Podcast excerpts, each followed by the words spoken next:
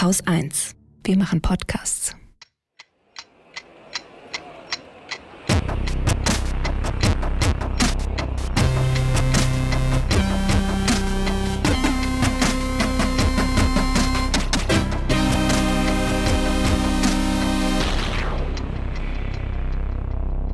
Willkommen zur Wochendämmerung vom 8. September 2023 mit Hitze, der Ukraine. Lithium, Lithium, nicht Lithium, Lithium, Ja, okay. Dem 49-Euro-Ticket in Frankreich, Ungeziefer, dem Heizungsgesetz, Strompreisen, Schamjaf zum Afrika-Klimagipfel, Protesten, einer guten Nachricht, Satelliten, einem Limerick der Woche, dem Börsenticker. Dem Geburtstagskind Holger Klein. und, Kat Yay! und Katrin Rönecke. Ich fange mit der Ukraine an oder, oder wie? Ja, okay, dann mache ich damit weiter. Mhm. Okay, also die Ukraine kommt weiter voran. Auch gestern wurden wieder Fortschritte bei Bachmut und auch im Westen des Oblasts Saporischia gemeldet. Das ist nicht die Stadt Saporischia, sondern Oblast ist sowas wie Region oder äh, Regierungsbezirk. Genau. Die US-Geheimdienste haben gemeldet, dass sie eine realistische Chance sehen, dass die Ukraine noch bis Ende 2023, also noch bis Ende diesen Jahres, durch die komplette russische Abwehr durchbrechen könnte. Huch. Könnte. Ja, könnte. Und die Ukraine meldet, dass äh, sie glauben, dass die bevorstehenden russischen Abwehrstellungen, also das sind ja so mehrere Linien, ne? es ist nicht so eine Frontlinie, sondern die Russen haben ja die Zeit, in der die Ukraine eben nicht ihre Offensive starten konnte, genutzt, um sich dann in mehreren Verteidigungslinien dahinter auch noch aufzustellen. Mhm. So, das heißt, wenn du die erste durch hast, kommen dahinter noch weitere. Und jetzt haben ja die Ukraine, die schaffen ja jetzt an manchen Orten, schaffen sie es ja durchzukommen. Und sie sagen, dass die dahinterstehenden Abwehrstellungen schwächer aufgestellt seien als die, die man bisher überwunden hätte. Was das Institute for the Study of War wiederum ein bisschen einzufangen versucht, ähm, die sagen, man kann jetzt eigentlich keine so generalisierte Aussage über alle Abwehrstellungen ähm, der Russen entlang dieser Front treffen, weil ja, an manchen günstigen Stellen ist es einfach und da hat die Ukraine auch gute Chancen. Trotzdem gibt es wiederum Sektionen, die halt eine sehr große Herausforderung darstellen dürften und die dann auch sehr schwer einzunehmen sind. Aber ich fasse zusammen, am Ende dieser Woche überwiegen weiterhin die optimistischen Töne und zwar von allen Seiten. Und damit setzt sich ja auch so ein Trend fort, der letzte Woche schon ähm, zu sehen und äh, zu bemerken war. Und es wird eben tatsächlich immer wieder unterstrichen von tatsächlichen Gebietsgewinnen durch die ukrainische Armee. Dann gab es diese Woche äh, noch eine Debatte über, ich weiß nicht, ob du es mitbekommen hast, Uranmunition. Mhm. Das sollen die USA der Ukraine liefern. Mhm. Und ähm, das ist sehr viel debattiert, weil wenn die Leute Uran hören, dann kriegen sie halt Panik, ne? Atomkrieg und so weiter. ähm, jetzt muss man halt dazu sagen, das ist kein Uran wie im Kernkraftwerk oder in der Atombombe oder so, sondern das ist sogenanntes abgereichertes Uran. Also quasi das, was als Abfallprodukt entsteht, wenn man Uran anreichert. So. Und da ist dann sehr viel weniger radioaktives Uranisotop drin. Deswegen sagt auch die Deutsche Welle zum Beispiel darüber, dass diese Radioaktivität in dieser Munition, die bringt eigentlich keinen militärischen Nutzen. Also man will jetzt nicht die Radioaktivität nutzen, um da irgendwie Schaden anzurichten, sondern man setzt es ein, weil diese Munition eine besondere Durchschlagkraft hat. Ja? Ja, ist einfach härter als der andere Kram. Genau. Und zum Beispiel kommt man damit halt durch die Außenhaut eines Panzers. Ja? Und jetzt wird es ein bisschen äh, fies, also Triggerwarnung. Die Munition ist nämlich auch so gemacht, dass wenn sie dann in diesen Panzer durchgedrungen, äh, reingedrungen ist, dass dann in dem Panzer drin Uranstaub freigesetzt wird. Und Ja. Uranstaub ist sehr schnell entzündlich, vor allem im Kontakt mit Sauerstoff. Und Sauerstoff ist hoffentlich im Panzer, weil sonst könnten die Menschen da drin ja nicht überleben. Das heißt, im Panzer drin bricht dann auch noch ein Feuer aus und die Insassen verbrennen. Ja, und der Uranstaub liegt dann überall rum und wenn du Pech hast, atmest du den ein und dann gibt es ähm, so, so Krankheiten nach Kriegen. Also wird auch schon Ja. seit vielen Jahren diskutiert. Aber so ist das halt, ist halt eine höhere Dichte. Als der Stahl, der da so rumsteht. Und da ist so ein bisschen wie äh, kleingeschlagenes Porzellan gegen Glas zu werfen. Splittert das Glas auch sofort. Ja. Also es gibt da so sehr viele verschiedene ähm, Einschätzungen auch von der WHO oder auch von der IAEA, wie gefährlich das dann ist, das im Krieg einzusetzen. Über Langzeitfolgen wird tatsächlich auch immer noch geforscht. Also es wurde schon oft eingesetzt. Gerade auch die USA sind da sehr transparent, was das angeht. Die hatten es in Ex-Jugoslawien, in Afghanistan, im Irak, in Syrien auch eingesetzt. Viele andere Länder haben diese Munition auch, aber reden nicht darüber, wo sie sie einsetzen, zum Beispiel Russland oder die Türkei. Mhm. Und ähm, ja, je nachdem, also es gibt eben die Gefahr, dass diese, äh, dieser Staub übrig bleibt, nachdem der Krieg vorbei ist. Aber genauso wie man zum Beispiel Minen aufräumt nach einem Krieg, kann man das eben auch aufräumen und beseitigen Ach, und dafür sorgen, okay. dass das ähm, eben nicht so eine Gefahr ist. Man muss sich halt darum kümmern. Also das ist so ein bisschen das Problem. Aber Atomangst muss keiner haben. Aber natürlich spielt der Kreml sofort damit, ja, ähm, weil der auch weiß, wenn die Leute Uran hören, dann kriegen sie irgendwie gleich äh, Schweißausbrüche. Ja, die, die, wissen mittlerweile ganz genau, wo unsere Panikbuttons sind. Ja, ja, voll. Und dann wird natürlich in den einschlägigen Telegram-Kanälen das auch massiv so verbreitet. Aber es wirklich nochmal betont, es ist keine radiologische Wirkung, die hier entscheidend ist und bedeutsam ist. Also es wird niemand verstrahlt. Ja. Verbrannt ja, auch nicht schön.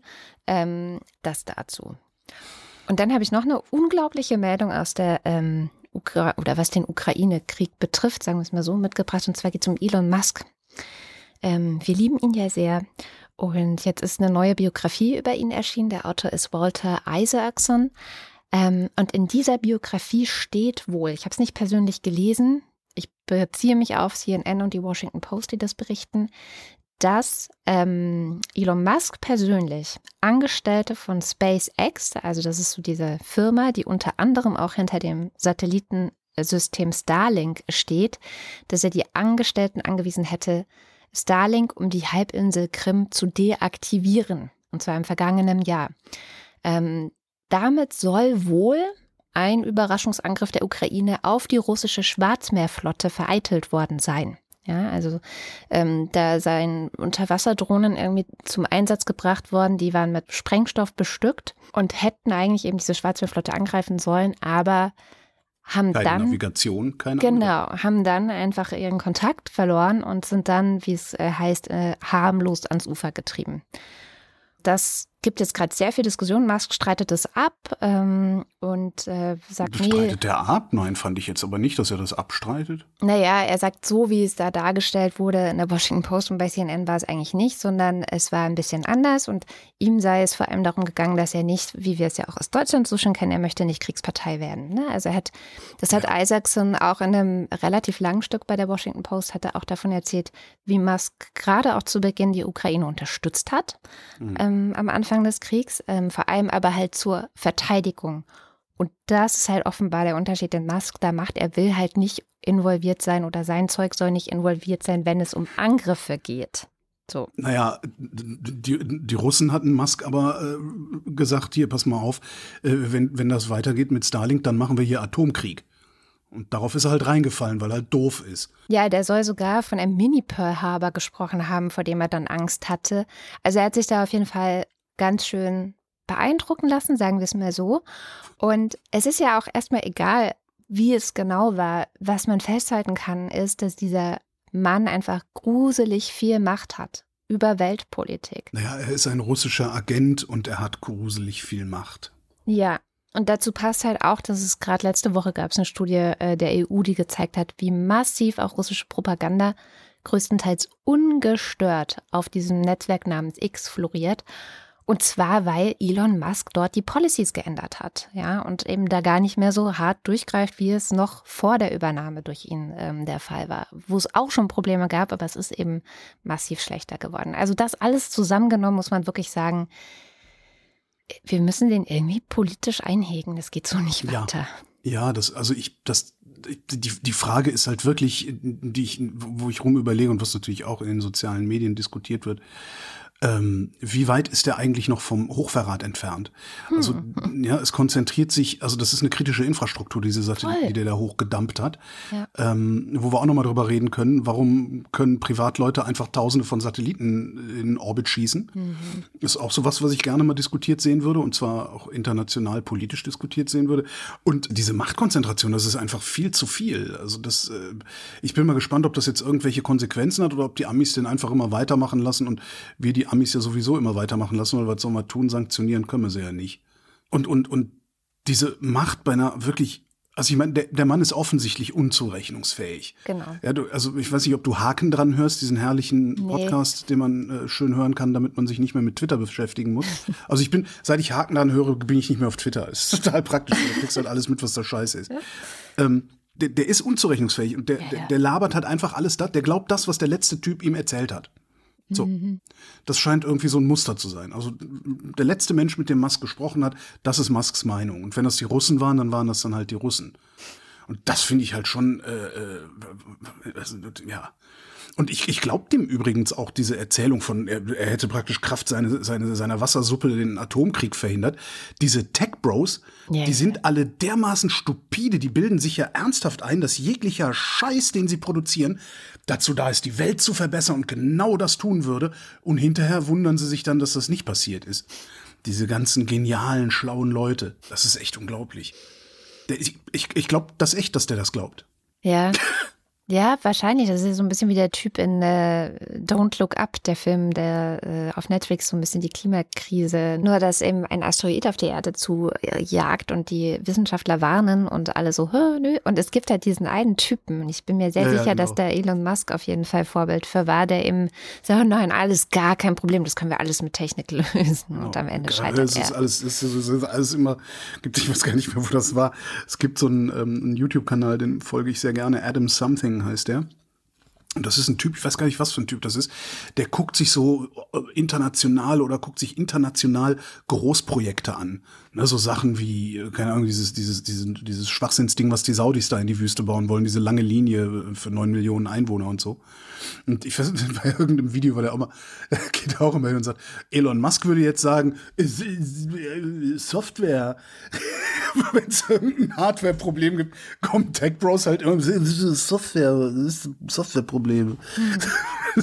Entschuldigung, wir wollen hier niemanden zu. Nein. Ich bin mal gespannt, wie sich das entwickelt, weil es entwickelt sich ja gerade erst. Und noch viel gespannter bin ich, ob, also klar, du kannst das Ding jetzt versuchen zu begraben, aber dazu müsste Öllen ja noch einen arschlocherigen Arschloch-Move veröffentlichen. Und da, ich bin echt gespannt, was wir jetzt erleben werden. Also ob es tatsächlich noch was Asozialeres gibt, was der Mann gemacht haben könnte, oh was wir dann nächste Woche in der Post lesen. Okay. Oh Mann, ey. Und ich finde, das sollte übrigens sollte das ein Thema für ein Limerick sein. Äh, was, was, weißt du, so, ähm, so abstrakt. So, was könnte Öllen, Öllen Arschloch-Move? Also, also einfach mit Allen was in die Schuhe schieben, was er gemacht haben könnte per das Limerick, weil das von der Kunstfreiheit gedeckt ist. Ja, auf jeden Fall. Sehr gut. Finde ich eine sehr gute Idee. So, nachdem du mir jetzt schon mein schönes Starlink-Thema weggenommen hast, ähm, habe ich nur noch Klimaberichterstattung zu bieten. Wie wär's? Her mit der Klimaberichterstattung. Her mit der Klimaberichterstattung. Sattel da dann auch direkt bin, drauf. Ich bin heute thementechnisch ein wenig dünn, du hast weil Geburtstag ich auf Geburtstag, ich darf das. Genau. Die Süddeutsche hat äh, den besten Journalismus betrieben, den es überhaupt nur gibt. Das ist der Datenjournalismus. Ähm, das andere ist ja, also ich habe immer so das Gefühl, es gibt so 90 Prozent Trivialjournalismus, 5 Prozent gute Recherchen und 5 Prozent Datenjournalismus. Was sie gemacht haben, ist, sie haben sich, ähm, weil dieser Sommer ja, ne, heißester Sommer ever und so weiter, ähm, haben sich mal angeguckt, wie denn eigentlich so die Abweichungen zu den Durchschnittstemperaturen sind. Es gibt eine internationale Klimareferenzperiode. Die geht von 1961 bis 1990. Danach wurde es merklich schlimmer. Hm, so, also mhm. das, da ist eine wärmere Vergleichsperiode. Ab, ab, ab 1990 ungefähr kann man das gut messen. Und das, das Coole ist, die haben das ähm, wirklich runtergebrochen bis auf die einzelnen Kommunen, und zwar Temperaturen und Niederschlag. Und da kannst du richtig reinzoomen, reinklicken, wo du wohnst oder wo du wissen willst, wie die Temperaturen sich entwickelt haben und wie sich der Niederschlag entwickelt hat. Und das ist schon ganz beeindruckend. Also äh, für diesen Sommer jetzt gesprochen. Ja. Abweichungen. In Berlin plus 1,8 Grad. Oh, krass. Zum Durchschnitt zwischen 61 und 90, ne? plus Ja. 1,8 Grad. Köln, meine Heimatstadt, 2,2 Grad plus. München plus 3 Grad. Eieiei. Gemittelt über die gesamte Bundesrepublik war es 2,2 Grad wärmer von 1961 bis 1990. Und im Vergleich zur Periode 91 bis 2020, die schon wärmer war, war es immer noch ein Grad wärmer im bundesweiten Durchschnitt. Niederschlag sieht ganz interessant aus. In Berlin plus 30,8 Prozent. Das ist richtig heftig. Ähm, Und wo wir immer so Witze über die brandenburgische Sandbüchse machen hier, Ja, und es ist ja. also trocken und alles. Ne? Ja, ja. Köln plus 6,5 Prozent. München minus 8,8 Prozent. Oh, Im Schnitt hat es in diesem Sommer 13 Prozent mehr geregnet.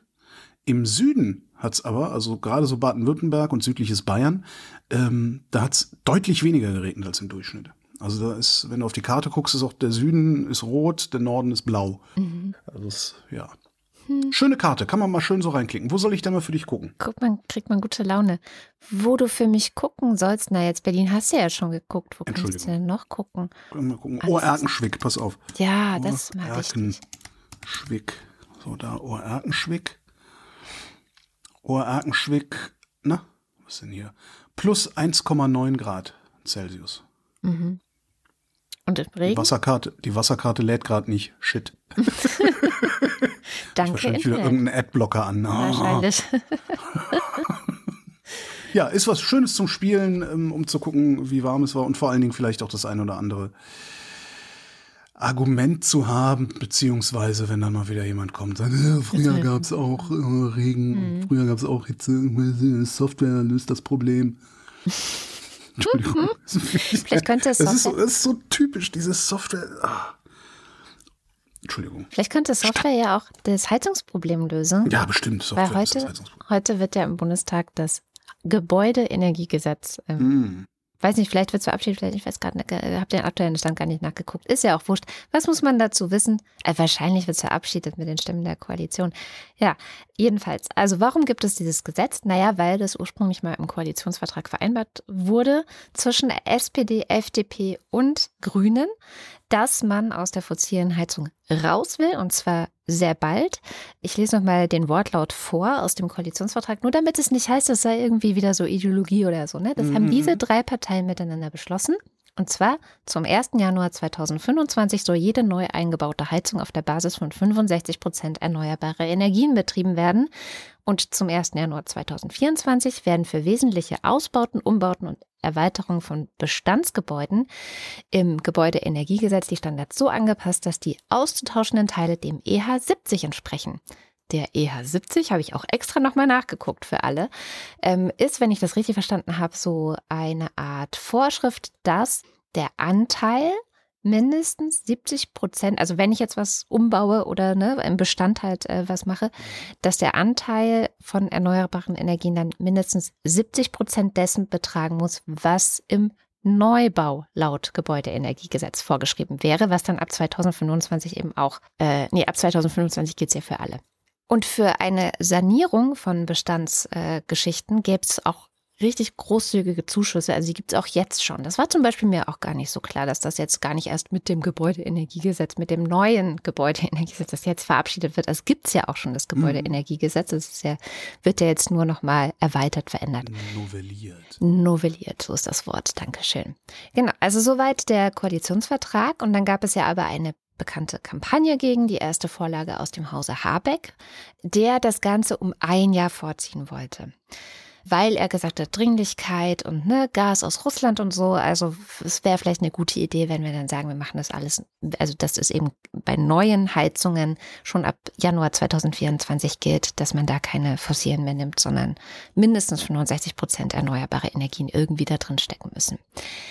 Er selber hatte das ja nicht veröffentlicht, das wurde durchgestochen. Dann gab es eine große Kampagne, vorwiegend in den Springer-Medien. Die Kampagne bestand auch darin, dass man die Unwahrheit verbreitet hat. Ja, also dass es plötzlich hieß, jeder müsste im Januar 2024 eine neue Heizung einbauen, wenn er gerade eine Gas- oder Ölheizung hätte.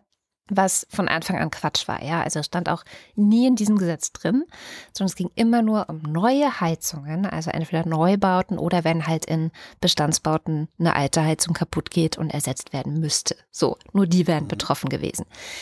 Genau, und man hätte eben auch eh die entsprechenden Förderungen bekommen. Aber das wurde natürlich nicht so differenziert kommuniziert, sondern man spielt ja lieber in Kampagnen mit der Angst der Leute. Und das Ziel war, dieses Gesetz zu verwässern und das hat super geklappt. Also einerseits, weil natürlich die ganze Bevölkerung plötzlich gegen Habeck aufgebracht war, ja. Also du liest ja selbst die vernünftigen Journalisten, die sagen, ja, das war aber Murks aus dem Hause Habeck mhm. und so. Aber es wurde auch verwässert, weil, und das hat jetzt Lobby Control und äh, Frag den Staat haben das gemeinsam rausgefunden und veröffentlicht gerade.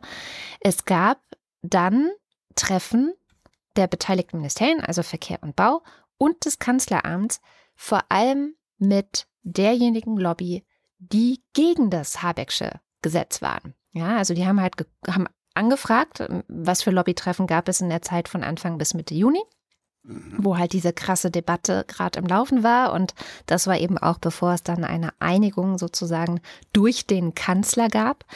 Ähm, und haben halt gesehen, ah ja, okay, also in erster Linie ist der, die Vertreter der Stadt, äh, Stadtwerke sind zum Beispiel sehr, sehr stark gewesen. Also die Stadtwerke, muss man dazu sagen, haben ein großes Interesse weil sie die Gasverteilnetze betreiben. Mhm. Das ist für sie halt ein sehr lukratives Geschäft und sie haben ein Interesse daran, dass der Ausstieg daraus möglichst weit nach hinten geschoben wird. Zumindest die, deswegen schreibt auch Lobby Control, für die Stadtwerke erscheint die Lösung, dass durch die Gasverteilnetze zukünftig auch Wasserstoff fließt, auf den ersten Blick als einfacher Weg. Das war ja auch was, was die FDP dann eingebracht hat. Ja. Ne?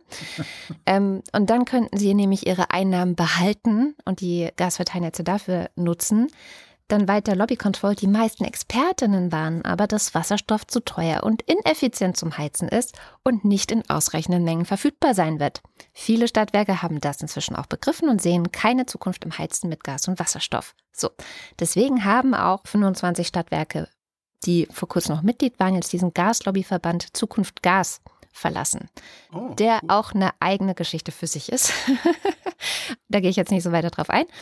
Also die sind ähm, da ausgetreten, aber der VKU, das ist der Verband der kommunalen Unternehmen und der vertritt eben die Stadtwerke, der ist noch als Lobbyist für Gas aufgetreten in den Ministerien und hat sich eben dafür eingesetzt, dass ähm, das Gesetz so nicht durchkommt. So. Und auch das Kanzleramt hat sich mit Lobbyisten getroffen, also äh, jetzt im Zusammenhang mit dem Gebäudeenergiegesetz und zwar nur mit der Gaslobby. Die anderen Ministerien haben sich ich glaube, es war dreimal oder so auch mit Umweltverbänden getroffen. Ähm, mhm. Der Rest war eben auch Lobbys. So, und jetzt wird es ein bisschen heiß. Äh, Lobby Control schreibt nämlich weiter. Zwischen Anfang und Mitte Juni wurde eben dieses Gesetz verhandelt. Also haben die Ampelfraktionen im Bundestag gestritten, konnten sich nicht einigen. Dann hat eben äh, Scholz ist eingegriffen, äh, hat gesagt, okay, wir treffen uns jetzt. Am 13. Juni haben sie dann die Einigung verkündet. Und diese Einigung war eben, wie viele auch schon aufgearbeitet haben, eine krasse Verwässerung. Ja, also zum Beispiel das Verbot für den Einbau neuer Gasheizungen ab 2024, was ja so ein zentrales Ding war, ja. das ist gefallen. So. Und in dieser Zeit, also zwischen Anfang und Mitte Juni, schreibt Lobby Control, hatten gleich drei Lobbyverbände Termine im Kanzleramt, die sich mit aller Macht für das Heizen mit Wasserstoff einsetzen. Und ein Schelm, wer hier jetzt einen Zusammenhang sieht. Die wichtige Frage ist aber doch, Katrin, ja. kann Olaf Scholz sich an diese Treffen erinnern? Na, wahrscheinlich hat er da Erinnerungslücken, schätze ich. Hm. Zumal er jetzt auch noch auf die Fresse gefallen ist, da war ja ganz blöd von, habe ich gehört. Mhm.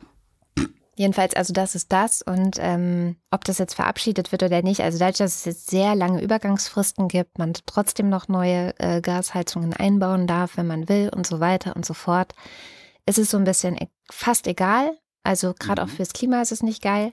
Aber man muss den Leuten vielleicht nochmal sagen, ab 2027 wird auf europäischer Ebene der CO2-Preis auch für Heizung, Gasheizung oder Ölheizung, egal, ähm, angesetzt werden. Das heißt, ab 2027 wird das teuer und wird sich das sowieso nicht lohnen. Dann jetzt nochmal bis dahin, bis diese Übergangslösung vorbei ist, nochmal Gasheizungen einzubauen. Also man kann echt nur versuchen, an den Verstand der Menschen zu appellieren, weil es ja, wie gesagt, sowieso auch Förderungen gibt, großzügige Förderungen, wenn man zum Beispiel auf eine Wärmepumpe umsteigt.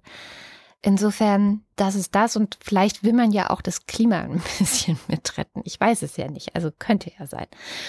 Und was auch noch mal ganz schön ist diese Woche zum Klimathema, es gibt den sogenannten Climate Action Tracker. Hast du vielleicht schon mal gehört? Mhm. Die betrachten. Irgendwas klingelt, aber ja. Das ist so eine unabhängige Organisation, die international guckt, was für Klimaziele haben die verschiedenen Staaten und auf welchem Weg sind sie eigentlich? Also sind Deutschland auf dem letzten Platz, nee, auf dem vorletzten Platz. Ist kein Ranking. Ach so. Ist kein Ranking, sondern die messen sozusagen die Staaten an ihren eigenen Zielen und Zusagen und aber auch ähm, an der Frage, wenn sich alle Staaten so verhalten würden wie Deutschland, haben wir dann eine 1,5 Grad Erwärmung oder zwei oder drei oder oder. Und ähm, das Ergebnis, was man sich merken kann, ist, wenn wir so weitermachen oder wenn alle so machen würden wie wir, wären wir bei der 2 Grad Erwärmung mindestens. Also das 1,5 Grad Ziel ist mit dieser Politik nicht zu erreichen. Ja, ich glaube, dass, dass das auch niemand mehr erreichen will. Sie nehmen das auch ganz gut auseinander, sagen, also das Einzige, wo Sie uns loben, ist eigentlich, ähm, bei Solar geht es bei uns mhm. prima voran, aber bei Wind stockt es halt weiterhin, dass wir die Sektorziele aufgegeben haben. Also Sie sagen, da gibt es einfach eine wahnsinnige Verantwortungsdiffusion dadurch.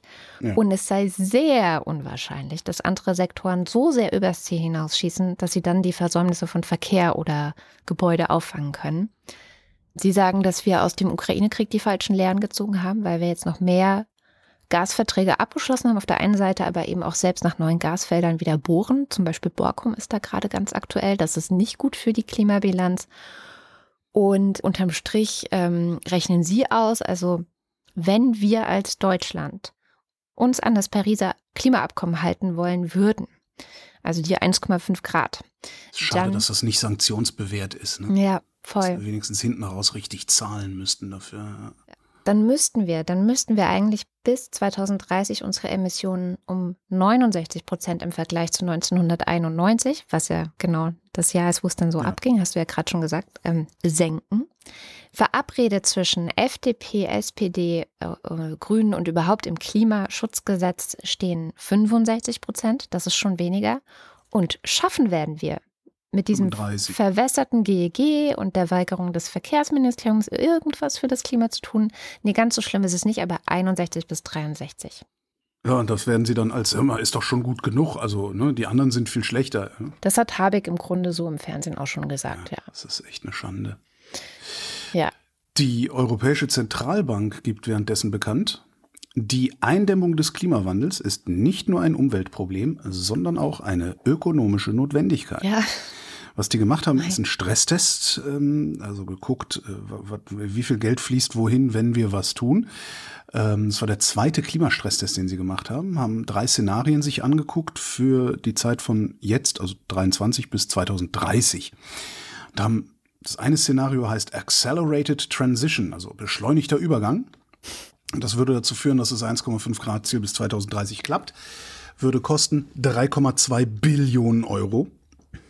Das klingt nach viel. Das ist ein bisschen was, ne? Wie ist denn der Bundeshaushalt? Warte mal, wie groß ist denn der Bundeshaushalt? Nee, warte mal, so, hier BIP Deutschland. Sind 4,26 Billionen mhm. US-Dollar. Ah, US-Dollar. Okay. Also kommt ungefähr hin. Also einmal unser BIP.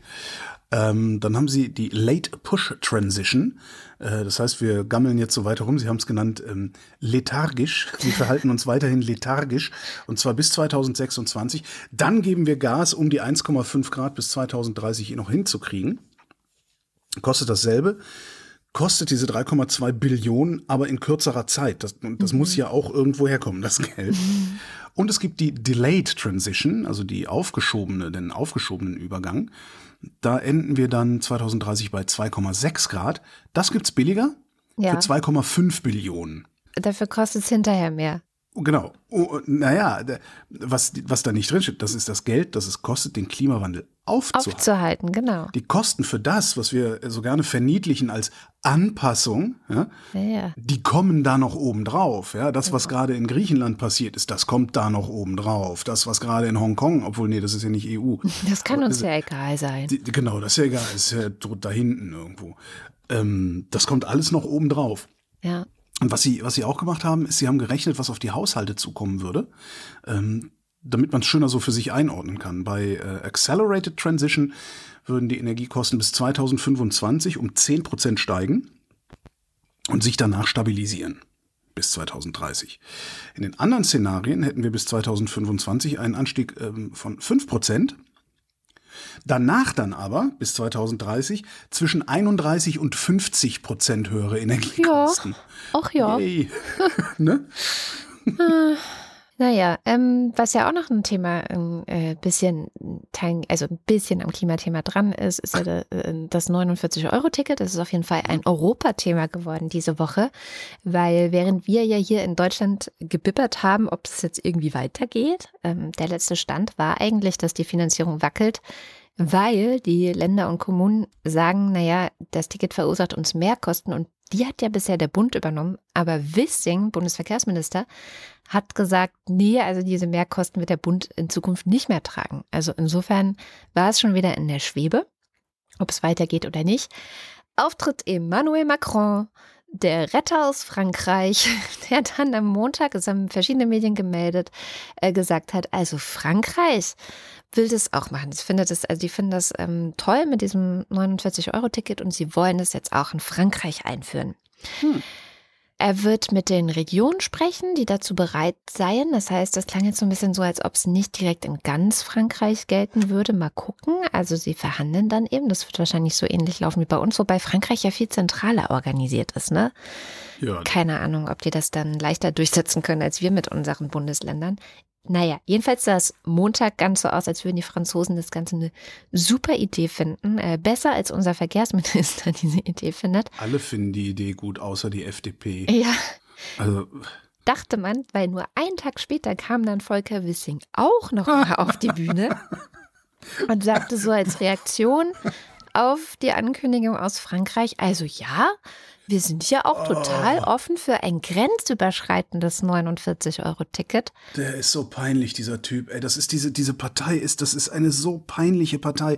Die pflücken immer nur die tief hängenden Früchte. Und immer, wenn es darum geht, wirklich mal was Verantwortungsvolles zu machen, ducken die sich weg und lavieren rum. Und es ist echt, ich finde das total peinlich. Entschuldigung. Aber ich will, der stand ja vorher überhaupt nicht im Raum. Niemand hat gesagt, oh, ein 49-Euro-Ticket für Frankreich und Deutschland er hat ohne jede Not äh, das plötzlich in diesen Raum gestellt. Insofern, also der hat schon so. oft verkackt, ja. Also wer weiß, ne? Kann ja auch sein, dass er sich dann auch nicht mehr erinnert, das jemals gesagt zu haben oder so. Aber wenn das käme, überleg mal. 49-Euro-Ticket, das in Frankreich und Deutschland ja, gilt. Das ist eine tolle Sache, aber wenn Wissing sowas ohne Not macht, dann kannst du davon ausgehen, dass Wissing ganz genau weiß, dass die Finanzierung nie zustande kommen wird. Mm. Da wird schon sein Kumpel Christian für sorgen. Ja, okay. Oh Gott. Also ich weiß, ich bin ich schon ja, wieder nicht mehr auf bin zynisch, aber das wird nicht, also das, die sind, die kannst du in der Pfeife rauchen, diese Partei. Das ist grauenhaft. Ja, ja. Also die, das sind ja nicht mal, die sind ja nicht mal wirklich liberal. Das ist alles unangenehm und auch, bah. Entschuldigung, ich wollte nicht ähm, an, an, diesem Feiertag, ich nicht so, ich komme mal mit einer guten Nachricht. Du darfst heute alles. Ich habe eine halbwegs gute Nachricht mitgebracht. Und zwar hat das ähm, Karlsruhe Institut für Technologie und da äh, das Institut für angewandte Geowissenschaften, die haben sich die bestehenden Geothermiebohrungen im Oberrheingraben in Deutschland angeguckt. Es gibt im Oberrheingraben Bohrungen und in der norddeutschen Tiefebene gibt's Bohrungen. Da pumpst du heiß Wasser hoch, machst draus Strom, pumpst das kalte Wasser wieder zurück. Mhm. So. In dem Wasser, was du da hochpumpst, ist Lithium drin. Das heißt übrigens Lithium, nicht Lithium. Ja. Es kommt nämlich vom griechischen Lithos, der Stein. Hm. Wollte ich nur noch mal betont haben, weil alle immer Lithium sagen und das macht mich krank. Inklusive mir in diesem oh. Podcast auch schon. Ja. Ups. Hast du mich hinterher dann auch? Habe ich echt? Habe ich schon vergessen. Hast du mich beiseite genommen? Habe ich, dich beiseite, hab ich dir das mal äh, steinsplained. so, jedenfalls in diesem Wasser ist Lithium drin. Das kannst du da rauspopeln und dann äh, pumpst es wieder rein dann mit niedriger Lithiumkonzentration und das verdünnt dann natürlich auch das Wasser unten in der Erde, so dass du auch eine geringere Lithiumkonzentration in dem Thermalwasser hast. Was sie aber gesehen haben ist, nach ungefähr 30 Jahren ist die Konzentration von Lithium im tiefen Wasser wieder so wie am Anfang. Hm, das ist ja interessant. Und das kommt, weil aus allen möglichen Ecken frisch Tiefenwasser nachsickert mhm. und da wieder Lithium einträgt. Und jetzt sagt das KIT, auf diese Weise könnten wir aus den bestehenden Geothermiekraftwerken, die wir schon haben, zwischen 2 und 12 Prozent unseres Lithiumbedarfs decken. Wow. Und zwar nachhaltig. Geil. Das Ball wächst ja nach auf eine Art. ja. So. Obacht, es ist noch Grundlagenforschung. Es m- muss erst mal zeigen, dass es skaliert.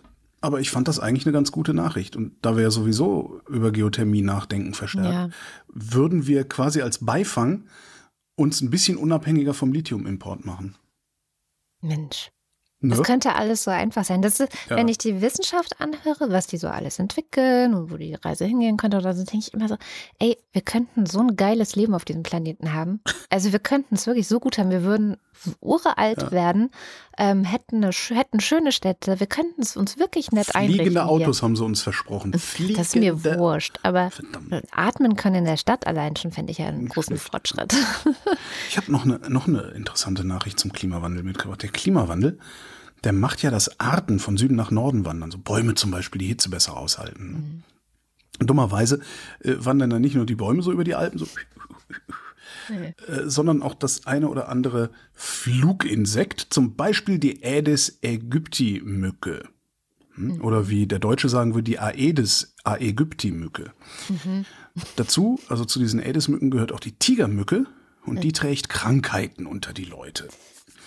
Unter anderem das Chikungunya-Fieber, ähm, dabei hat man Fieber, sonst wird es wahrscheinlich nicht so heißen, Gelenk- und Muskelschmerzen, Kopfschmerzen, bei Babys in sehr schweren Verlauf, äh, ältere Menschen oder Personen mit chronischen Erkrankungen, denen geht's genauso scheiße wie Babys. Die Aegis, die bringt das West-Nil-Fieber unter die Menschen. Ähm, da, das erkennt man an Abgeschlagenheit, Kopfschmerzen, Erbrechen, Muskelschmerzen, geschwollenen Lymphknoten, in seltenen Fällen Hirnhautentzündung oder Lähmung. Außerdem von Aedes verbreitet das Zika-Virus. Yay. Meistens symptomfrei. Wenn du Symptome hast, dann Fieber, Erbrechen, Kopfgelenk und Muskelschmerzen, Hautausschlag, eine Bindehautentzündung. Wenn du schwanger bist, willst du das nicht haben, weil das bei Neugeborenen dann zu Schädelmissbildungen führen kann. Und, das kennen wir alle, Aedes bringt auch Dengue mit, das Dengue-Fieber. Ausschlag kriegt man davon Kopfmuskelglieder, Knochen, Gelenkschmerzen, bei schwerem Verlauf tödlich. Letzte Woche hatten sie, also nicht diese, sondern letzte Woche hatten sie in Paris einen Dengue-Ausbruch, haben da ein paar Straßen gesperrt und akkurat ausgeräuchert. Weißt du, so wie die Chinesen äh, äh, äh, bei, bei SARS-2 damals, diese Bilder kennt man ja. Und wer jetzt denkt, ja, Paris ist ja noch weit weg. Nee, in Bayern, da sind die Viecher auch unterwegs. Und die vermehren sich mittlerweile auch im Winter in Deutschland. Schön. Also sie haben Populationen gesehen, die im Winter gebrütet haben. Die Wissenschaft bezeichnet äh, diese Mücken teilweise als weltweit äh, größte äh, Gesundheitsgefahr. Impfungen gibt es, ähm, zumindest gegen Dengue. Die sind ein bisschen knifflig, weil der eine Impfstoff schützt gegen alle vier Virusserotypen, muss in mehreren Dosen verabreicht werden. Und wenn du Pech hast und gerade nicht genug Antikörper gebildet hast, hast du ein erhöhtes Risiko für einen schweren Dengue-Verlauf. Oh, schön. Ja, stimmt. Oh Genau. Das heißt, ja, so, der zweite Impfstoff hat, ist, ist besser, hat auch weniger Nebenwirkungen, schützt aber nur gegen drei von vier Serotypen zuverlässig. Wenn du Pech hast und den vierten kriegst, kriegst du das dann halt trotzdem. Also, was tun wir dagegen? Autan auch im Winter. Wow. Das war polemisch, ich weiß. Ja, aber es ist, das ist die Zukunft. Ja, ja, Ja, ja. das ist die Zukunft.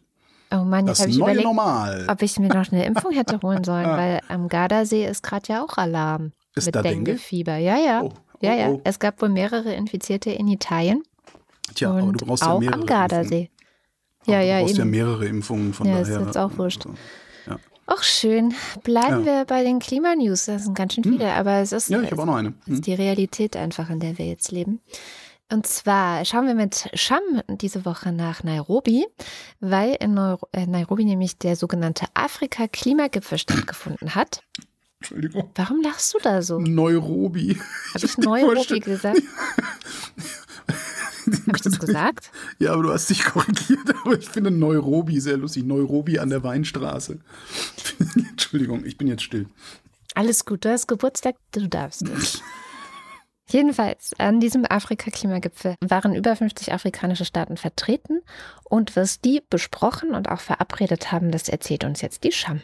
Ja, es war ein ziemlich wichtiger Klimagipfel, denn er war der erste Klimagipfel, bei dem es in erster Linie um Afrika und seine rund 1,3 Milliarden Einwohnerinnen ging.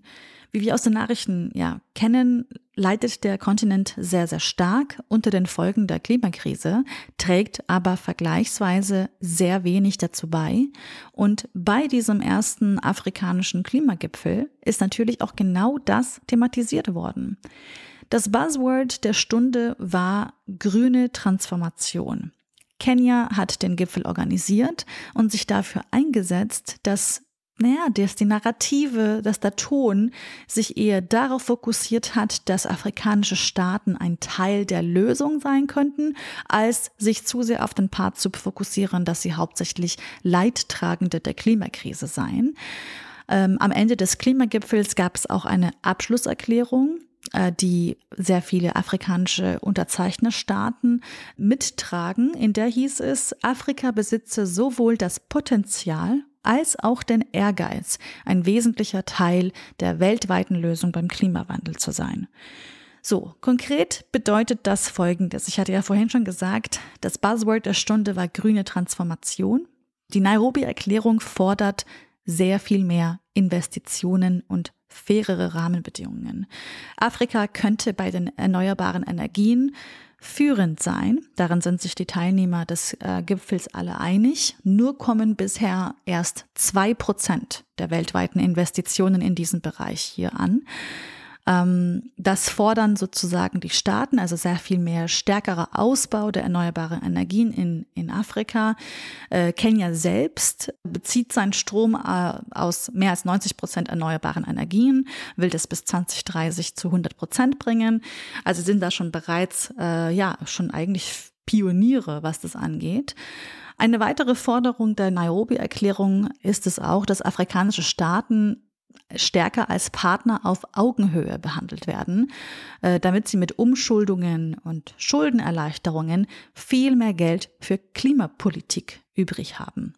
Es wurden auch konkrete Zahlen genannt. Der Kontinent benötigt der Erklärung zufolge in den kommenden sieben Jahren eine Verzehnfachung des Geldes, das bereits in erneuerbare Energien fließt, also rund 600 Milliarden Dollar. Auf dem Gipfel wurden Finanzierungszusagen von 23 Milliarden Dollar gemacht.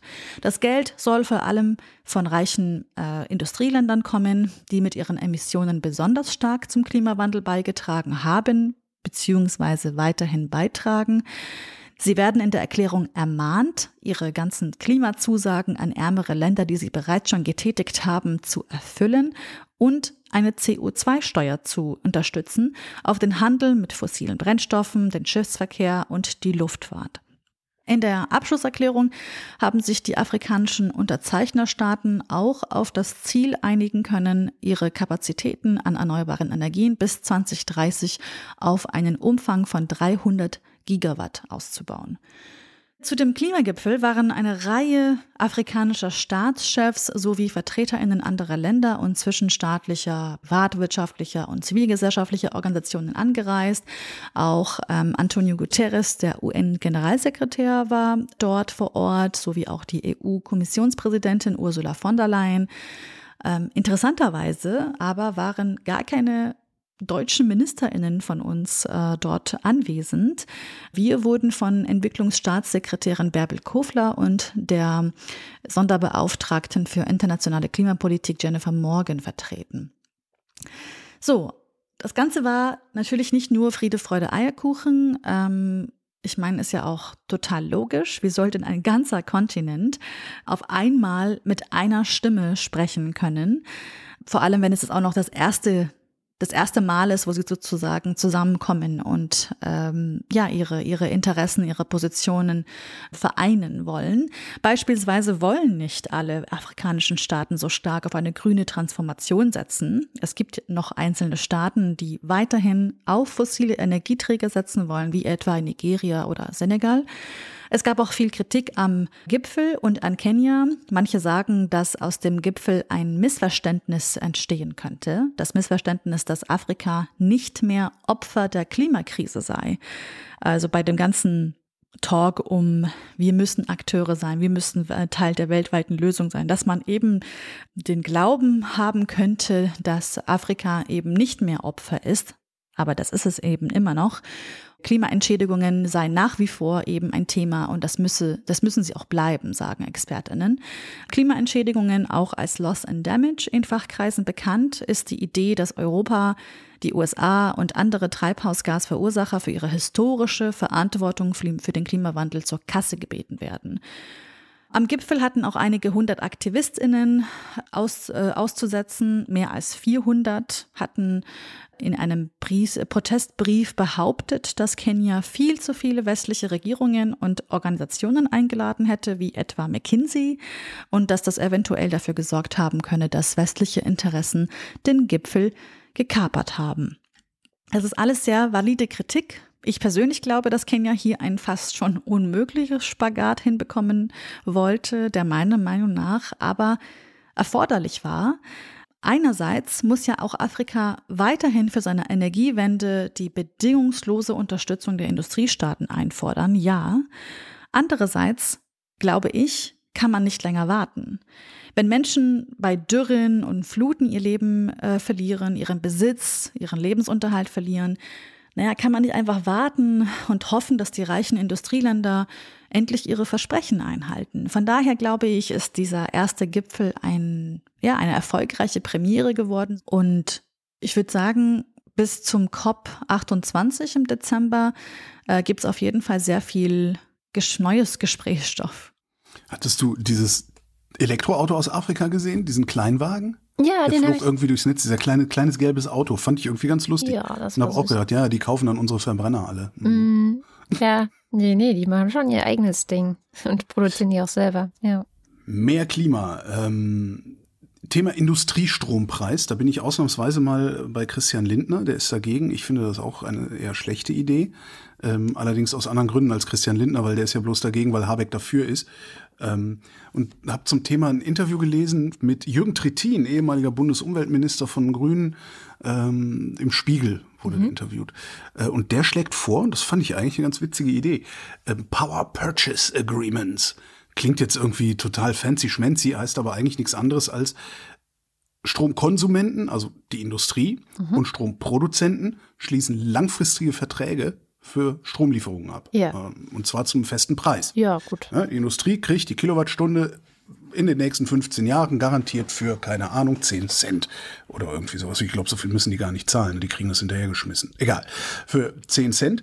Äh, Das heißt, der, der Produzent weiß, dass er seinen Strom auf jeden Fall los wird. Ja.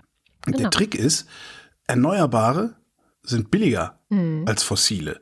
Genau. Das heißt, der Produzent, also, der, der, also die Industrie, also das, das Unternehmen, weiß ganz, kann super kalkulieren, weiß ganz genau, okay, so viel zahle ich, alles, alles ganz prima. Bleibt so. Und genau, und der Stromanbieter kann sich dann überlegen, ja, mache ich das weiter, äh, produziere ich jetzt den 10 Cent, die 10 Cent Kilowattstunde für 8 Cent fossil oder produziere ich die für 4 Cent äh, Solar oder was auch immer das kostet. Cent oder so, glaube ich sogar nicht. Ich, ich weiß gar es nicht, das sind ist jetzt völlige wenig. Mhm. Fantasiezahlen tatsächlich. Ich habe überhaupt nicht, so, so weit habe ich gar nicht nachgerechnet.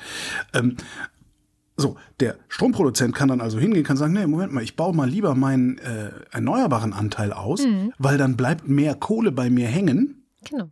Ja, weil die zahlen ja die nächsten 15 Jahre denselben Preis. Und das finde ich eine richtig geile Idee. Und er sagt halt auch, ähm, der Staat, nicht neu. wahrscheinlich nicht, nee, nee, äh, überhaupt nicht. Aber äh, ich habe die im Zusammenhang mit dem Industriestrompreis noch nicht Hm, das gehört. Darum ist mir die aufgefallen. Und äh, er sagt dazu, der Staat müsse trotzdem subventionieren, aber halt nicht mit so einem Industriestrompreis, einmal mit der Gießkanne über alle, die groß genug sind. Die ganzen Armen, die sich den Strom nicht leisten können, egal. Ähm, sagt, der Staat muss eine Subvention zahlen. Und zwar die Differenz zwischen dem aktuellen und dem vereinbarten Strompreis. Hm. Okay. Finde ich äh, eine gute Idee. Hatte Claudia Kempfert, glaube ich, vor einem Jahr schon Echt? vorgeschlagen. Meine Güte, ich vergesse mal alles. Es hieß nur irgendwie anders. Ich komme jetzt aber gerade nicht Naja, Namen. äh, äh, Aber ja.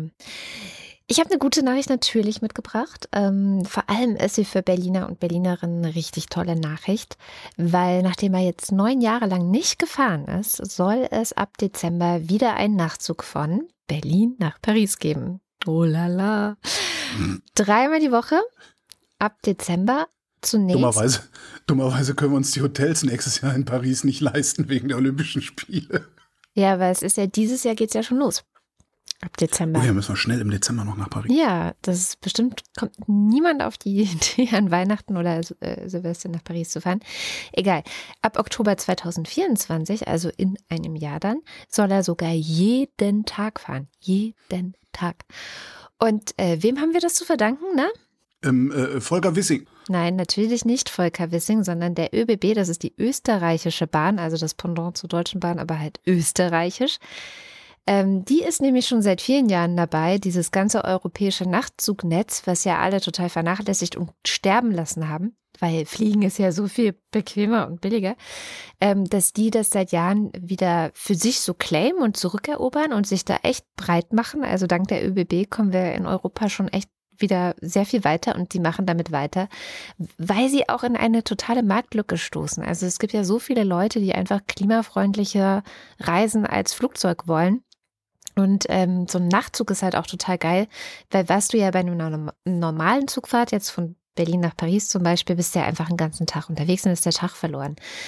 Im Nachtzug gehst du halt schlafen, wachst auf, bist da, hast du nichts verloren. Das ist halt super, super cool. Und es gibt noch weitere neue Nachtzugverbindungen, also das, damit jetzt nicht alle denken so, äh, ja, tolle Nachricht für was mit den Nicht-Berlinern. Ähm, auch ab Dezember ist jetzt auch wieder eine Berlin-Nachricht, gibt es auch noch eine Nachtzugverbindung nach Brüssel. Und, das, das finde ich jetzt richtig geil, ab Dezember 2024 kommt Zürich-Barcelona dazu. Zürich-Barcelona. Nach Zürich kommt man ähm, seit Dezember 2021 nämlich ganz bequem auch nach, äh, per Nachtzug von Köln. Mhm. Und äh, Köln. von, ja, von Köln, aber, aber von. Da wohne ich ja nicht. Von Berlin auch. Okay. Also du kannst auch von Berlin nach Zürich nee, fahren. dann ist gut, dann ist das genehmigt. Also es, es tut sich was und man kann immer mehr ähm, bisschen Zeit sparen und auch Hotelkosten letztendlich, weil viele sagen jetzt so, oh, der Nachtzug ist aber so teuer. Ja, aber es, du sparst dir halt auch eine Nacht im Hotel letztendlich, wenn man es so sieht, ja. weil ja, man ja. einfach, genau, hat einen Tag mehr oder wie auch immer man es rechnen möchte. Es rechnet sich. So habe ich jetzt einfach mal behauptet. Dann kommen wir zum Limerick der Woche. Das äh, Thema der letzten Woche war auf mein Betreiben hin. Nachdem du beleidigt gesagt hast, du willst nicht mehr. Ähm, die Schuldenbremse. Und das hat tatsächlich ganz gut äh, bei den HörerInnen funktioniert, habe ich den Eindruck. Aber hier kommt erstmal, was unser Wochendämmerungspoet Jens Ohrenblicker dazu gedichtet hat. Wochendämmerungspoesie. Limericks aus dem Papierkorb des Weltgeschehens. Dem Lindner macht Sparen viel Spaß. Er bremst Schulden und kürzt die Etats, will die Ausgaben mindern bei Bildung und Kindern, nur im Porsche tritt er voll aufs Gas. Ui, mit Atmo. Hm. Ja, was war denn dein Liebling diese Woche? Naja, der unvermeidliche Sören, aber den nehme ich nicht, ähm, sondern Hans-Joachim. Die Schulden, man kann sie nicht bremsen, nicht schneiden und auch nicht absensen. Das Defizit wird steigen, warte, das Defizit wird steigen, uns obliegt nur Schweigen, unsere El Enkel werden uns noch verwemsen. Was heißt denn verwemsen? Das, das unter die Nase reiben oder um die Ohren hauen. Verwemsen. Verwemsen. Verwemsen. Ist mir auch neu, verwemsen. Das haben wir wieder Sören war auch geil. Also ja, natürlich wie immer. Müssen alle einfach in den Kommentaren von der letzten Woche genau. nachlesen. Ich nehme den von Friederike, weil, ne, weißt du? Ich möchte so gern neue Sachen. Drum lass beim Shoppen ich's krachen. Ich kauf wie verrückt, die Schuldenlast drückt. Keiner bremst mich. Was soll ich denn machen? Finde ich sehr schön, ein bisschen ungemünzt. Hm. Das nehmen wir diese Woche, haben wir ja schon gesagt, ne? Elon Schweinerei, genau, Elon Musk Schweinerei in die Schuhe schieben. Genau. Denkt euch Denkt euch Schönes einfach irgendwelche aus. Schweinereien aus, die plausibel Elon Musk gemacht haben könnte oder noch machen würde. Und darüber dann Limericks. Sehr schön. Dann ja. kommt der Börsenticker. Da, übrigens, der, äh, es gibt, es gibt ein Formschub, so ein Blog, formschub.de. Mhm. Äh, und der hat äh, zum Spaß, weil der regt sich anscheinend auch sehr darüber auf, ähm, wie die Börsenberichterstattung übertitelt wird oder betitelt wird. Der hat äh, diese Titel, die wir immer so vortragen, in einen KI-Bildgenerator geschmissen und hat DAX deutlich höher als erwartet, DAX im Aufwind, DAX im Rückwärtsgang, also lauter so Sachen. Ähm, ja, ich, ich verlinke das mal in den Show Notes. Es sind ein paar sehr, sehr schöne Bilder dabei. DAX drückt auf die Tube, ist auch sehr schön. So ein DAX mit einer Tube in der Hand, der Farbe daraus drückt. DAX bricht ein, DAX am eingeschlagenen Fenster. DAX auf dünnem Eis. Also wirklich schön. Soll ich, ich, ich, ich, schon, das kannst du ja dann gucken. Gucke ich mir jetzt an. So, Entschuldigung, ich war ähm, so. Montag, DAX ohne Courage, die feige Sau. Dienstag, Risikobereitschaft sinkt, also schön deutsch alles. Mittwoch, Anleger auf dem Rückzug, weil Börse ist Krieg. Donnerstag, Dow schließt knapp im Plus. Dow! Freitag. DAX Kursverluste erst der Anfang? Oh Gott. Nein! Es sind Aktienbörsen, da gibt's Kurzverluste oder Gewinne, sonst nix. Es geht rauf und runter. Mann, der Anfang von Watt. So. Ich finde es so lustig, weil wirklich, also früher habe ich gedacht, früher war ich ja auch immer nur diese Börsenberichterstattung, die so kurz, ich weiß gar nicht mehr, äh, halt bei den Hauptnachrichten im Fernsehen, ne? Du meinst Börse vor acht oder meinst du die? Oder das beim ZDF äh, oder so. Also ich kenne es halt Börse wirklich vor sieben. Ich kenne es halt wirklich, nein, ich kenne es halt wirklich nur so, ja. Und ich habe immer gedacht, wirklich, wegen dieser Berichterstattung, dass ich zu dumm bin. Ich Nein, nein. bin zu dumm für den Aktienmarkt, weil es immer so ein Geschwafel ist, dass ich nicht verstanden habe. Und seit ich selber Aktien habe, was jetzt, ich glaube, 2020 habe ich damit Seit du angefangen, Kapitalistin bist. drei Jahren. Ähm, Sau. und das ja auch so ein bisschen beobachte und so denke ich, ja, es geht halt rauf und runter. Mai. Also so, klar, wenn man jetzt ganz explizit von einer Firma Aktien hat, ich habe das von einer einzigen Firma, dann guckt man nochmal anders hin, ne? Und so, dann ist es nochmal irgendwie, ne? Ich verstehe das auch, aber es ist wirklich so ein dummes Geschwafel. Das ist schon, Ja, das ist absolut dummes schon Zeug. lustig. Also, Das ist vor allen Dingen, das, das hatte ja dieser, diese, diese, der, der, der Kommunikationswissenschaftler, den ich Anfang des Jahres interviewt hatte, hatte das ja auch schön rausgearbeitet. Mhm. Dass die, diese Nachrichten sagen überhaupt gar nichts über, über Ist so das Horoskope. Wirtschaft aus. ja, Ja, genau. es ist wie genau. Das Horoskope. Trivialjournalismus halt. Ja. Unglaublich. Naja, heute haben wir wieder keinen Faktencheck. Letzte Woche war es spontan, deswegen konnte ich es nicht ansagen. Diese Woche kann ich es ansagen, weil wir wissen es schon lange, weil alle beide Urlaub haben. Ich hoffe, Sie genießen ihn. Nächste Woche haben wir dann wieder einen Faktencheck und äh, deswegen kommen wir jetzt ans Ende der Sendung. Und wie immer am Ende unserer Sendung bedanken wir uns natürlich bei allen, die diese Sendung überhaupt möglich machen. Das sind Menschen, die direkt auf unser Konto Geld überweisen. Das sind aber auch Menschen, die zum Beispiel bei Steady ein Abo abgeschlossen haben. Ähm, da gibt es die Ultras und den Fanclub und deren Namen lesen wir jetzt vor. Dins 1. Was Abi? Ich verstehe gar nicht, warum ich nicht schon längst die Abi-Zeitung 1990 des Burkhardt-Gymnasiums aufgetaucht ist. Aha, aha. Alexander Bonsack ist entsetzt über so viel Wurstigkeit im Umgang mit dieser weiteren Diskursverschiebung nach rechts. Marc Bremer. Oliver Delpi. Für mehr Hundesnacks der Maya-Fanclub. Es ist erstaunlich, dass wir über Eiwanger null geredet haben, ne? Aber ja, Was willst du denn da auch reden? Mein Gott, der Typ war Ja, ja. das. Die Nummer mit dem Bruder ist absolut unglaubwürdig. genau. Und der Mann ist komplett untragbar und zwar genau wegen des Umgangs mit seiner Vergangenheit und nicht wegen seiner Vergangenheit. Mehr muss man dazu eigentlich auch nicht sagen. Sehr gut. Silke Dietz. Doris Day wie Doris Day. Doppeldecker Fahrrad.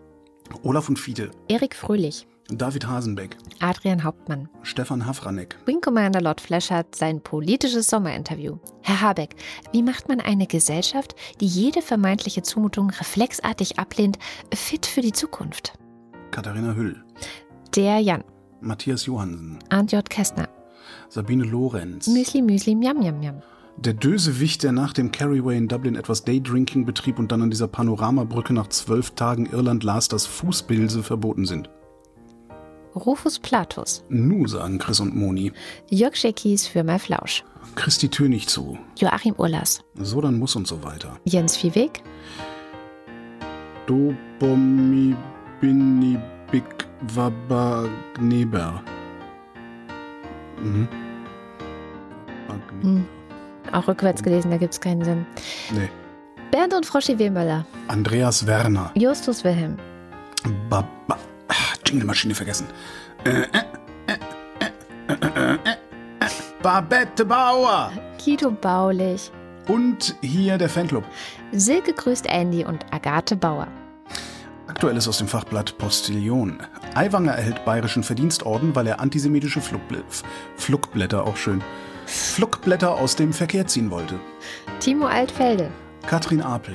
Anja und Jan aus Bielefeld. Friedrich Spahn. Aus persönlichen Gründen lege ich alle politischen Ämter nieder. Bürgergeld reicht mir, die Arbeit lohnt sich einfach nicht. Matze aus Spandau. Simon Axmann. Dirk Büff.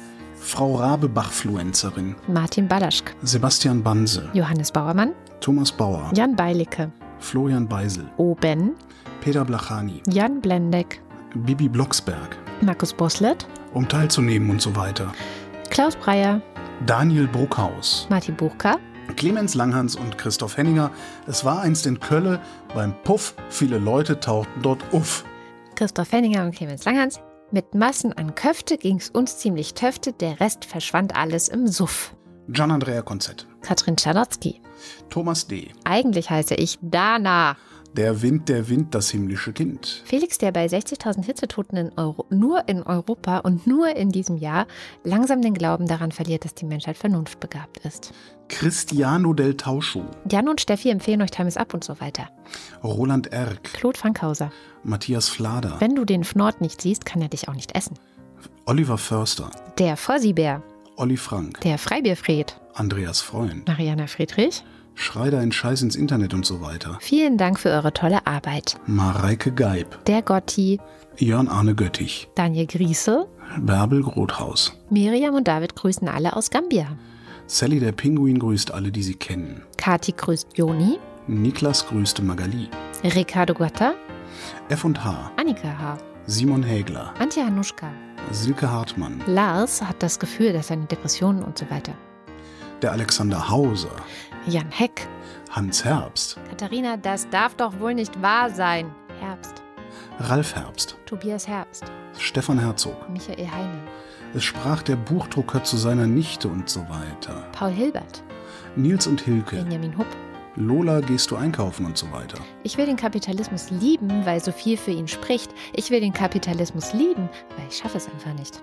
Pia und Thomas in Hausenbach. Der Oberfrittenbach ist ein typischer Emmentaler-Kram. Tobi ist nicht kreativ genug. Hat Uroma eine Uhr um, ist Uromas Uhr um die Uroma drum. Tobias Johannes. Nicht so vorlaut, junger Mann. Philipp Kaden. Kaltes, kaltes, klares Wasser. Arne Kamola. Kamikaze. Jasmin Kieselirmak. Tim Klaus Meyer. Oliver Kleinert. Alexander Klink. Jessica Kogold. Thomas Kohler. Markus Krause. Magali Kreuzfeld. Felix Kronlage Dammers. Thomas und Corina. Oliver Krüger. Oliver Kohlfink. Fabian Lange. Pisse Langsocke. Detmar Liesen. Nico Linder. Florian Link. Mein Name ist Ipsum. Lorem Ipsum. René Ludwig. Robert Manik. Esoson Rehbock Oson Nike Melodie This is the Rhythm of the Night. Esoson Rehbock Oson Nike. Esoson Rehbock Oson Nike. Okay. Nike. Dann es Nike. mehr Sinn. Für die, für die Jugendlichen. Nike. ja, aber was aber auch mit Neid, also es ist, ergibt mehr Sinn, wenn du es Nike. Nike. Nike. Nike. Esoson Rehbock Oson Nike. Nicht? This is the Rhythm. Esoson. Ich hab. Ich weiß nicht. Martin Meschke. Never mind. Johannes Möller. Die Molle. Celine Neubich. Frank Nitsche. Thorsten W. Noll. Bernd Nossen. Ey, du Opferkathole. Ich bin eine Lady und lese hier Lady Dinge vor Penis. Boris Perner. Nils Planthold. Josef Porter. Sebastian Quapp. Axel Rasmussen. Ich glaube an das Gute im Menschen, rate aber sich auf das Schlechte in ihm zu verlassen. Florian Rempel. Sabine Rebschläger. Miriam Richter wieder Henker. Marc Riese. Anna Roth. Sven Rudloff. Der Schommi sagt Danke. Andi sagt Danke. Jürgen Schäfer. Christian Schluck. Christian Schmidt. Janine Schöne. Danke und schöne Grüße. Dirk Schumann. Hallo, ich bin Troy McClure und so weiter. Chip und Chap und so. Markus und Julia sind Fans der Wochendämmerung genau wie Der Kopf ist nicht zum Nicken, sondern zum Denken da. Christian Steffen, Christian Steifen. Blas N. Stein, Fotz, Pfo Pfotenigel, Pfotenziegelstein. Pommes Stein, Yogi Löw verabschiedet Ruth Rutz und dankt für Jahre der alliterativen Freude. Stein, Stein, Sabine Stern, Suse und Martin Stöckert. Günther Stück, Claudia Taschow. 19, Somebody once told me the world's gonna roll me. Moritz Timm, Mr. Tipp. Hans, Hans freut sich über die Existenz von Andrea und der Wochendämmerung. Viel Glück und viel Segen auf all deinen Wegen. Gesundheit und Freude sei auch mit dabei und dass dir nie die Buchstaben ausgehen, damit du uns immer viel zu erzählen hast. Und Anna und Gregor sind hoch, hoch erfreut, denn sie Haben sturmfreie Bude, während Priscilla und Gwyneth eine Woche zum Meditieren verreist sind. Sebastian und Henry.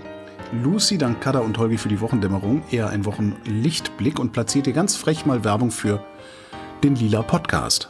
Habe ich heute überhaupt, ich habe überhaupt keine Werbung für meine eigene Sendung gemacht. Ne, für, naja.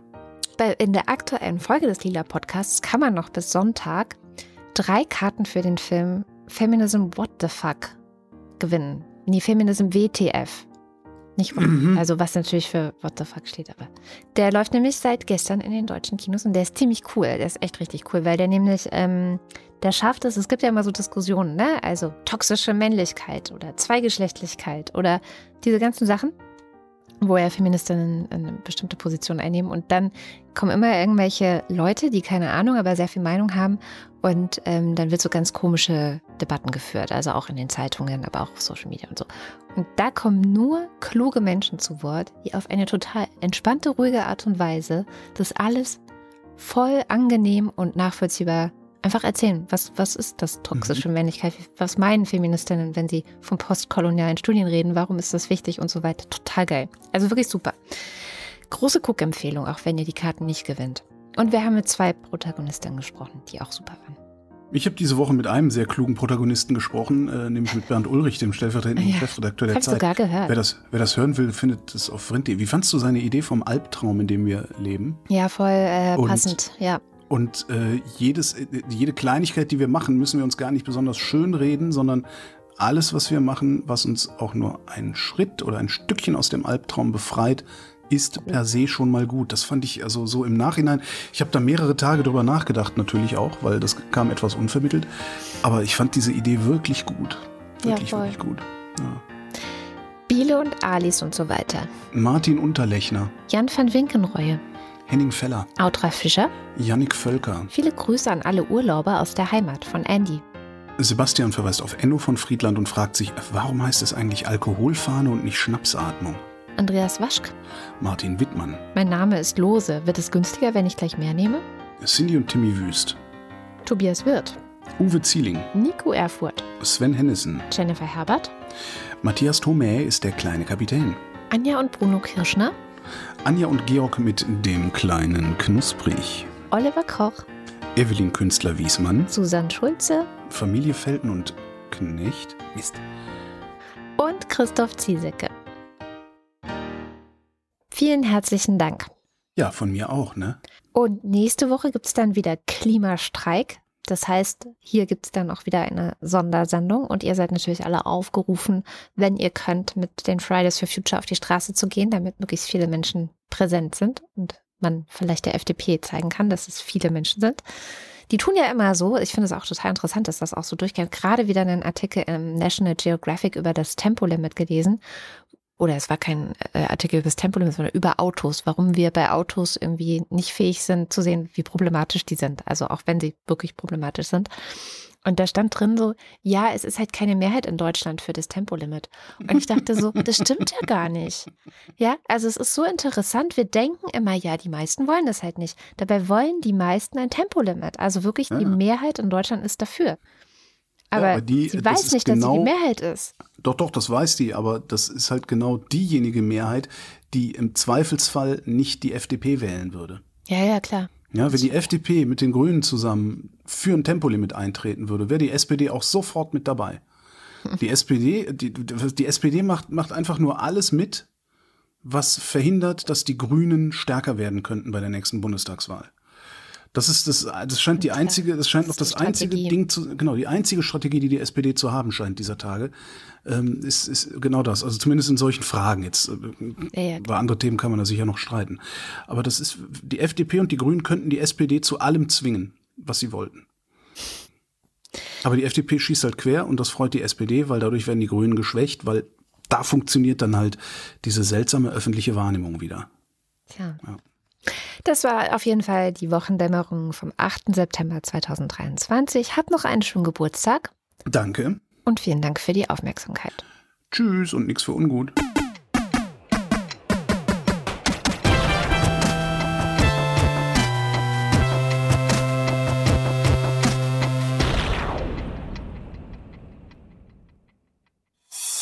Eine Produktion von Haus 1.